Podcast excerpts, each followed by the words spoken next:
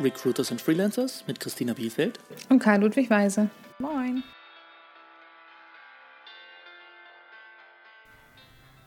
Ja, hallo, schön, dass ihr wieder alle mit dabei seid. Ähm, ich leite heute mal ein, äh, Abwechslung, ab, damit hier ein bisschen Abwechslung reinkommt. Heute wird es sehr technologisch bei uns. Hm. Wir ähm, erzählen euch ein bisschen was oder vielmehr, ich stelle eher Fragen und Ludwig erzählt dann die Antwort über ähm, die Open Source Technologien und welche äh, Programmiersprachen dort vorherrschen und welche Frameworks es gibt und mit was für tollen Sachen man dort arbeiten kann. Ähm, ich bin ja hier bei uns bei Computer Futures äh, Candidate Consult und betreue ja die IT-Freiberufler in dem Bereich und vermittle sie auch an Kunden oder unterstütze da meine Kollegen auch. Ähm, das heißt, die Begriffe sind mir alle geläufig, aber technologisch stecke ich da nicht so hinter. Mhm. Und freue mich, wenn du mich ein bisschen aufklären kannst. Gucken wir mal, ob ich das kann. Ja.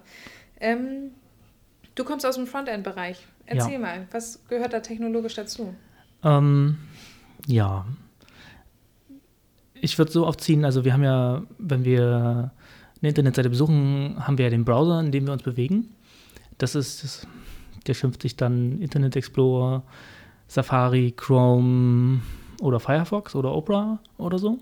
Und das ist letztendlich nur ein Programm, was dafür da ist, um HTML darzustellen.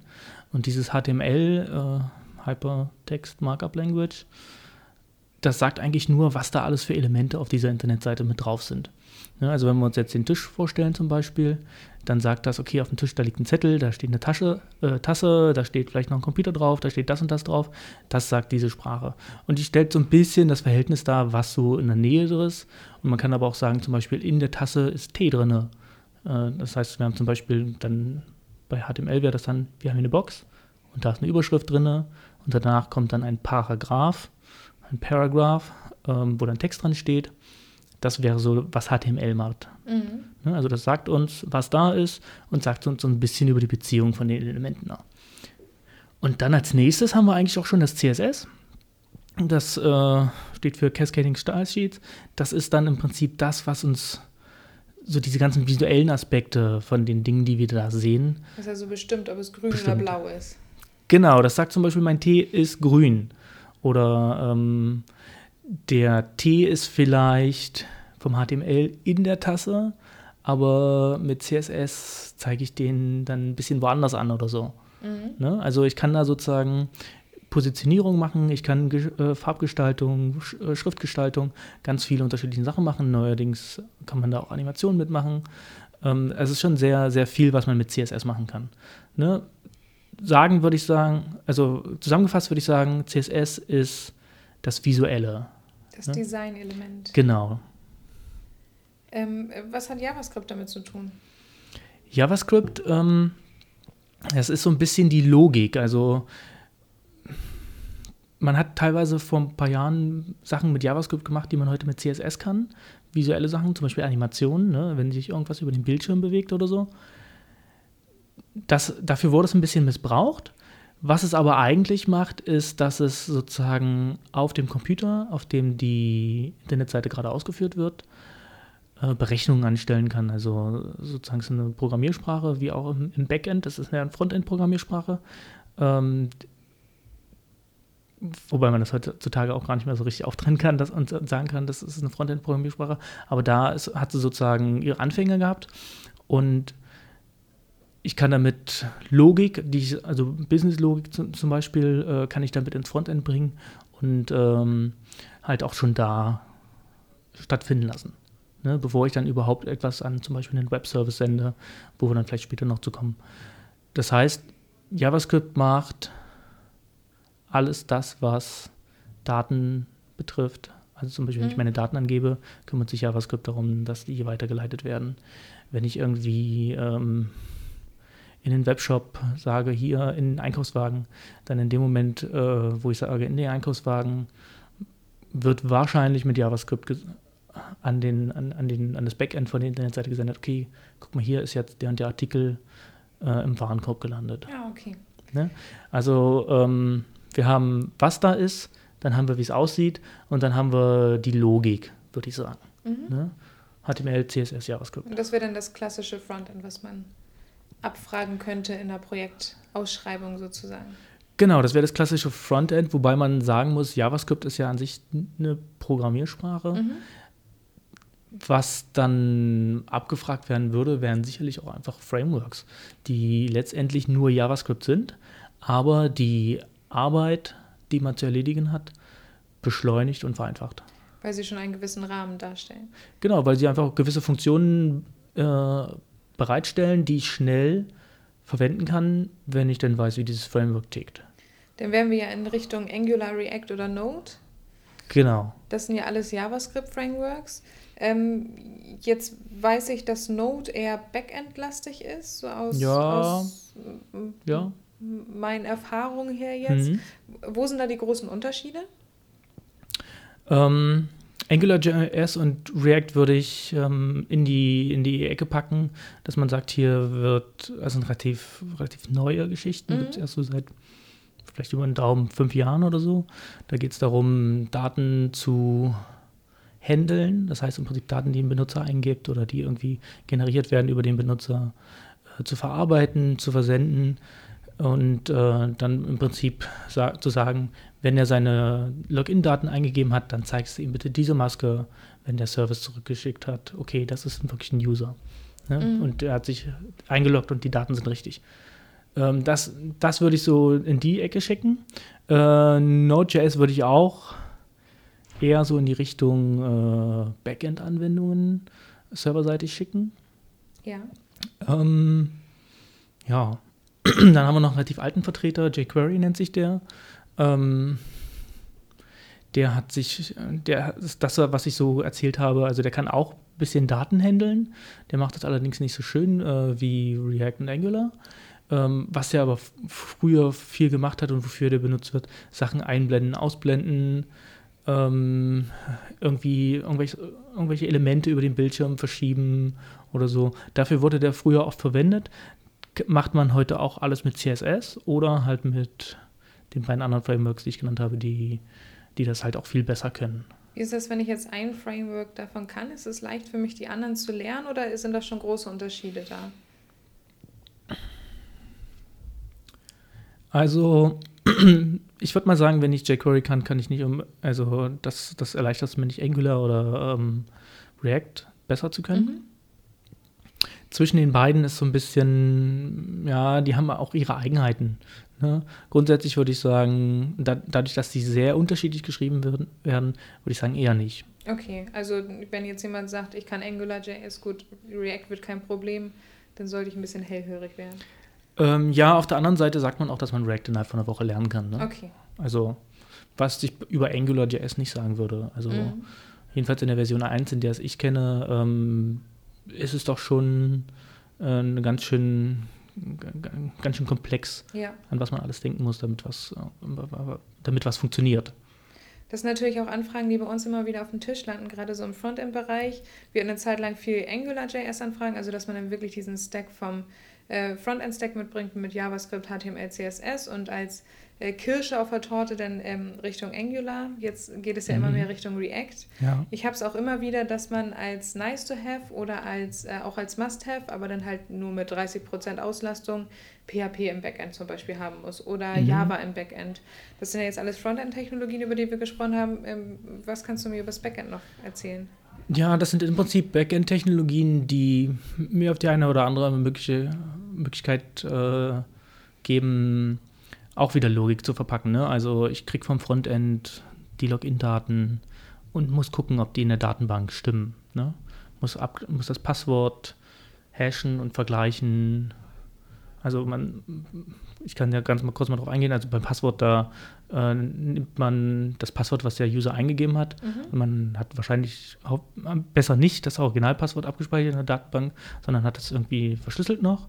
Und man verschlüsselt das Eingegebene und vergleicht dann die beiden äh, verschlüsselten Passwörter miteinander, ob die okay. sozusagen zueinander passen.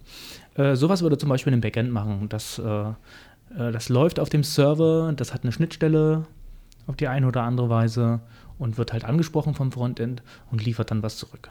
Mhm. Ja? Und das kann ich, man mit Java oder PHP machen. PHP ist ein bisschen äh, äh, weniger beliebt unter den, unter den großen Firmen. Ja. Dabei umso mehr, würde ich sagen, bei den kleinen, weil es halt der Einstieg relativ einfach ist glaube, es kommt auch einfach darauf an, was du nachher dann anzubieten hast. Also ich habe auch viele Kunden, die sagen, nö, bei uns läuft alles auf PHP, ähm, die aber auch viele Shop-Systeme dann meistens betreuen und da mhm. ist es ja genau, so eine, öfter mal gängig, dass man dann äh, PHP im Backend hat. Genau, Shop-Systeme, einiger CMS-Systeme, die laufen einfach auf PHP, weil die so gewachsen sind wahrscheinlich. Ja.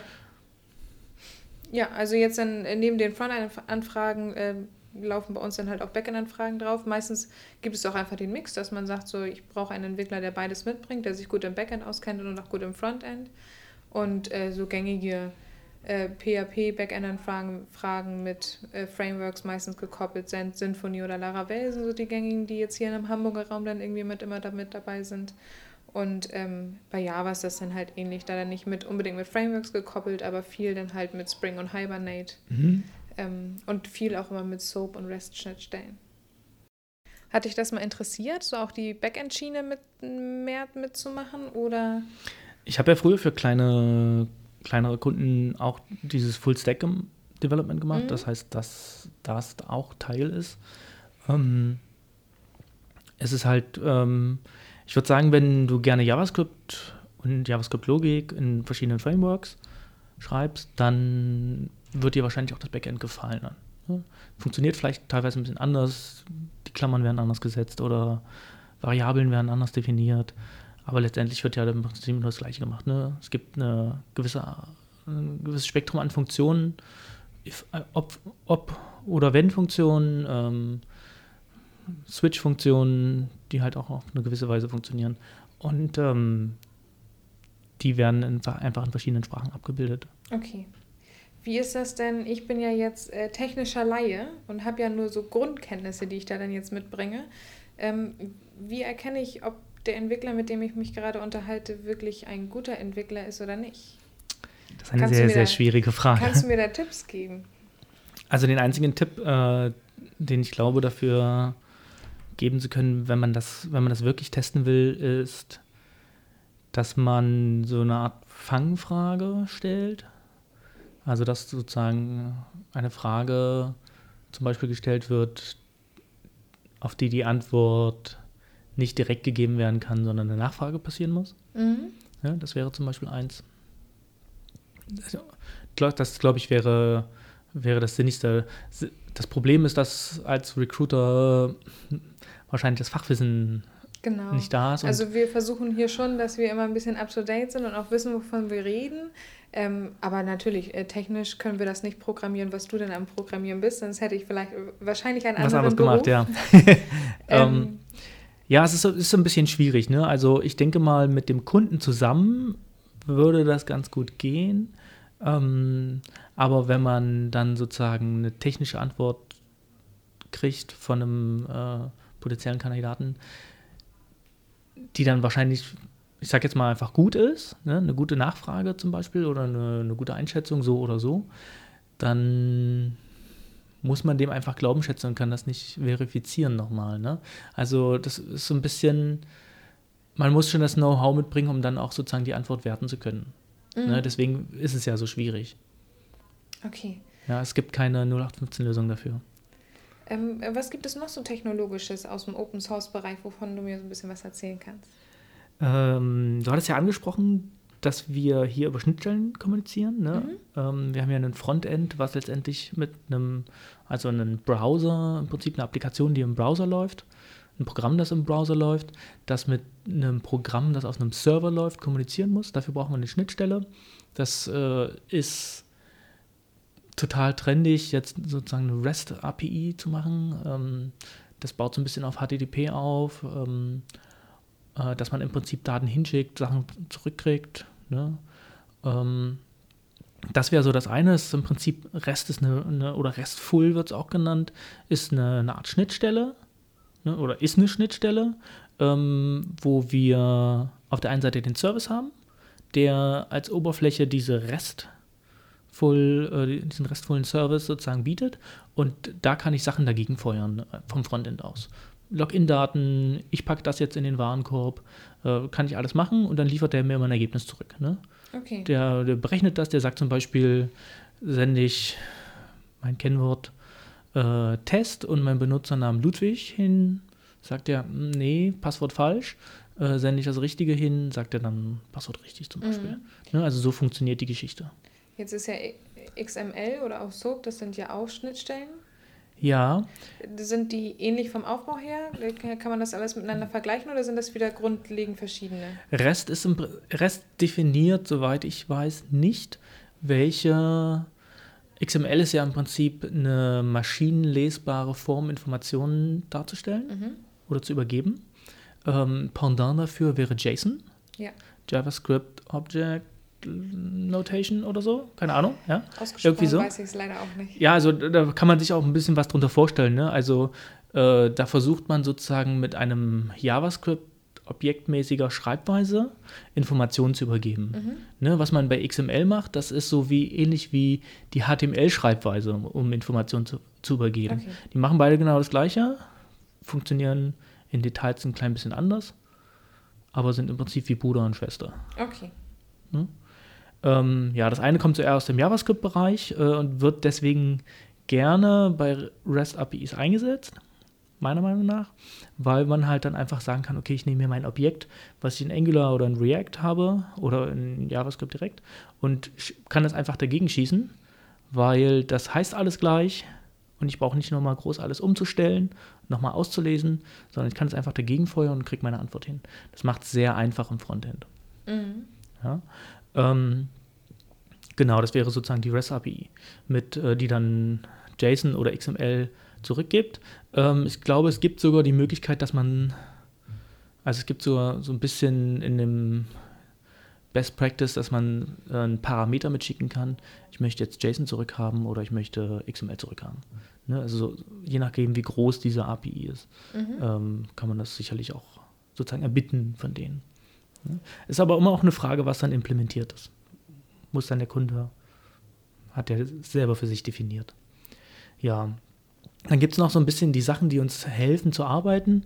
Da würde ich jetzt zum Beispiel Sachen wie NPM, Bauer, Gulp, Grunt reinpacken. Das sind zum einen Dinge, die uns irgendwie erleichtern, irgendwelche kleinen Codeschnipsel von anderen Programmierern, die mal bereitgestellt wurden, oder mir das ganze Angular zum Beispiel runterzuziehen. Ähm, die, die helfen uns damit. Und äh, Gulp und Grunt, das sind so, Entschuldigung, Gulp und Grunt sind ähm, Task Runner sind das. Das sind im Prinzip auch kleine Hilfsprogramme, die ich über, den Ein über die Eingabe von einem Befehl, kann ich dann zum Beispiel einfach sagen, kopiere mir die Dateien da und dahin, ähm, mach aus der großen CSS-Datei, die, die wir hier haben, oder aus den zehn CSS-Dateien, machen wir bitte eine, die ganz klein ist. Ja. Das sind so Sachen, die dann äh, automatisiert werden, weil ein Programmierer ist ja faul und alles, was der dreimal identisch machen würde, programmiert er lieber und kann dann immer auf den Knopf drücken und los geht's. Auch ich glaube, das ist typisch menschlich, sich das Leben so bequem wie möglich machen zu können. Genau. Ähm, wie ist das mit Less und Sass? Sind das auch so kleine Hilfsschnipsel, die einem das Leben erleichtern? Less und Sass sind im Prinzip, die helfen mir dabei, komplexe CSS, CSS-Befehle, sage ich jetzt mal, besser, einfacher zu programmieren. Mhm. Ne? Also die helfen mir dabei zum Beispiel, meinen Code auf mehrere Dateien aufzusplitten. Also ich habe nicht eine große Datei, wo alles drinsteht, sondern ich habe viele Dateien. Und ähm, die, die helfen mir dabei zum Beispiel, was es früher in CSS noch nicht gab, das kommt jetzt erst, Variablen zu vergeben. Das heißt, ich kann sagen, ganz oben sage ich Variable Background Main Mhm. also Haupthintergrundfarbe ist rot. Und dann überall, wo ich diese Farbe, Farbvariable einsetze, setzt dann das Programm für mich rot ein. Und wenn es dann aber irgendwann mal heißt, ja, die ist nicht rot, die ist doch jetzt Bordeaux-rot, ne, dann muss ich nicht überall hingehen und diese Farbe ändern, sondern ändere die nur an der einen Stelle. Okay. Ja, und das sind so die Hauptsachen. Also das soll mir sozusagen das Schreiben von CSS verschnellern, vereinfachen und verbessern. Wann entscheide ich mich denn für Less oder wann für Sass? Das ist eigentlich irrelevant. Die machen beide das Gleiche, die können das Okay, Gleiche. Das ist dann Geschmackssache. Genau, das ähm, ist auch nicht, also wer das eine kann, der kann auch das andere. Mhm. Ne, das ist, ähm, wie das geschrieben wird, wie schon äh, bei den unterschiedlichen Programmiersprachen vorhin gesagt, da gibt es so kleine Unterschiede und da muss man dann einfach mal kurz drauf gucken ne, oder äh, druckt sich so einen kleinen Zettel aus und dann kann man das auch direkt übertragen. Beim einen Ja. werden die Variablen so geschrieben, bei dem anderen so. Ja, perfekt. Ähm, ja, Testing haben wir ja nochmal eine ganze äh, Folge oder ein Teil einer Folge, was dann ja irgendwann nochmal kommen wird. Ja. Aber ähm, wie sieht das aus im Frontend-Bereich? Testet ihr da gerne selber auch schon oder wird das abgegeben? Ja, das ist immer so ein bisschen unterschiedlich von Kunde zu Kunde. Ne? Also wenn man, ich sag jetzt mal, wenn man bei einem Kunden ist, der ein Produkt betreut, also der im Prinzip eine Plattform hat, die ein Produkt darstellt, mit der er Geld verdient, dann wird meistens auch in Teams gearbeitet. Und da ist dann wahrscheinlich ein Tester dabei. Aber das ganze Team übernimmt eine gewisse Testing-Verantwortung. Das ist so das, das Übliche. Und dann, je nachdem, wie das ausgeprägt ist, macht der Entwickler mehr oder weniger von den Tests. Und da sind meistens ja dann, werden wir dann sicher später nochmal drauf eingehen, automatisierte Tests in Verbindung für die, also automatisierte Tests für alles das, was öfter abgetestet mhm. werden muss und regelmäßig abgetestet werden muss. Also zum Beispiel immer, wenn ich eine Änderung online stelle, möchte ich ja zum Beispiel testen, funktioniert der Kernteil X meiner Applikation immer noch, ähm, funktionieren die einzelnen Funktionen, die ich mal geschrieben habe. Das sind, äh, werden dann Unit-Tests, kann ich mal ganz kurz sagen. Ja. Äh, ich teste im Prinzip nur eine Funktion, dass, wenn irgendjemand an dieser Funktion gearbeitet hat, dass die immer noch genauso funktioniert, wie sie funktionieren soll. Also wie es andere Programmteile erwarten. Ne? Mhm. Also wenn ich vorher eine 1 und eine 0 in die Funktion reingegeben habe und eine 4 zurückbekommen habe und jetzt nach meinen Änderungen kriege ich aber eine 7 zurück, dann schlägt der Testfehler und sagt, nee, äh, da müssen wir jetzt was ändern. Äh, das Ergebnis ist unerwartet. Okay. Ja, und ähm, das wird im Frontend auch gemacht. Da haben wir das JavaScript. Ne? Also was wie HTML, CSS wird nicht getestet. Äh, JavaScript-Logik wird getestet. Mhm. Ja. Super. Ähm, wie sieht das aus jetzt? Das sind ja alles technische Kenntnisse aus dem Open Source Bereich sozusagen. Ähm, gibt es einen Vorteil, warum ich jetzt unbedingt ähm, Open Source Technologien nutzen sollte? Jetzt zum Pendant vielleicht zu Microsoft, wenn man Richtung .NET gucken möchte? Oder ähm, ist das reines Belieben, wonach man wählt? Oder wonach man sich nachher entscheidet, was welchen Fairerweise müsste ich sagen, dass ich mit .NET überhaupt nicht äh, arbeite. Mhm. Ähm, der Vorteil an Open Source ist eigentlich, dass man eine riesige Community hat, äh, mit der man lernen kann. Ja, also man kann immer ganz viel nachgucken dort. Ähm, das gibt es für .NET sicherlich auch. Ich glaube allerdings nicht, dass die Community so groß ist. Mhm. Und ähm, das ist auch für mich einer der Hauptfaktoren, wenn ich jetzt entscheide, zum Beispiel mich in irgendwas äh, weiterzubilden oder so. Ne? Ähm, wie groß ist die Community. Das heißt, wenn ich ein Problem habe, möchte ich jemanden fragen können oder möchte ich im Internet irgendwas nachlesen können. Und wenn sich damit nur ganz, ganz wenige Leute beschäftigen, habe ich ein Problem, weil dann finde ich deutlich weniger Beiträge online. Ja. Ne? Ich glaube, das ist auch so ein Grund, weshalb sehr, sehr viele Leute PHP programmieren können, weil die Community einfach so riesig ist. Ja. ja? Ähm, und deswegen würde ich tendieren zu sagen, ja, Open Source hat halt wirklich ähm, die Vorteile im Bereich der Community. Und ähm, ich sehe ehrlich gesagt nicht die, die Vorteile von .NET. Mhm. Irgendwas, was nachteilig im Open Source Bereich ist, wo, wo, du schon drüber gestolpert bist?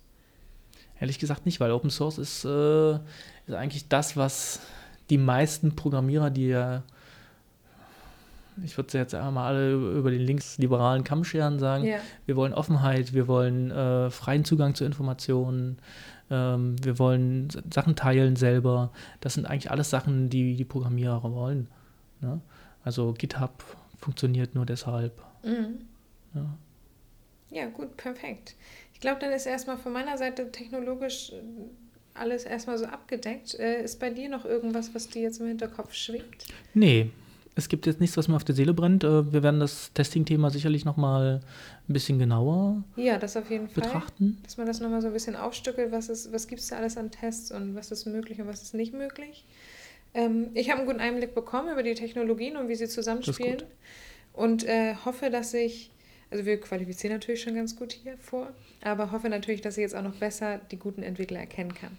Ja, das werden wir sehen in Zukunft. Ja. ja, dann würde ich sagen, hören wir uns äh, in, demnächst wieder. Genau, vielen Dank fürs Zuhören und bis bald. Bis dahin.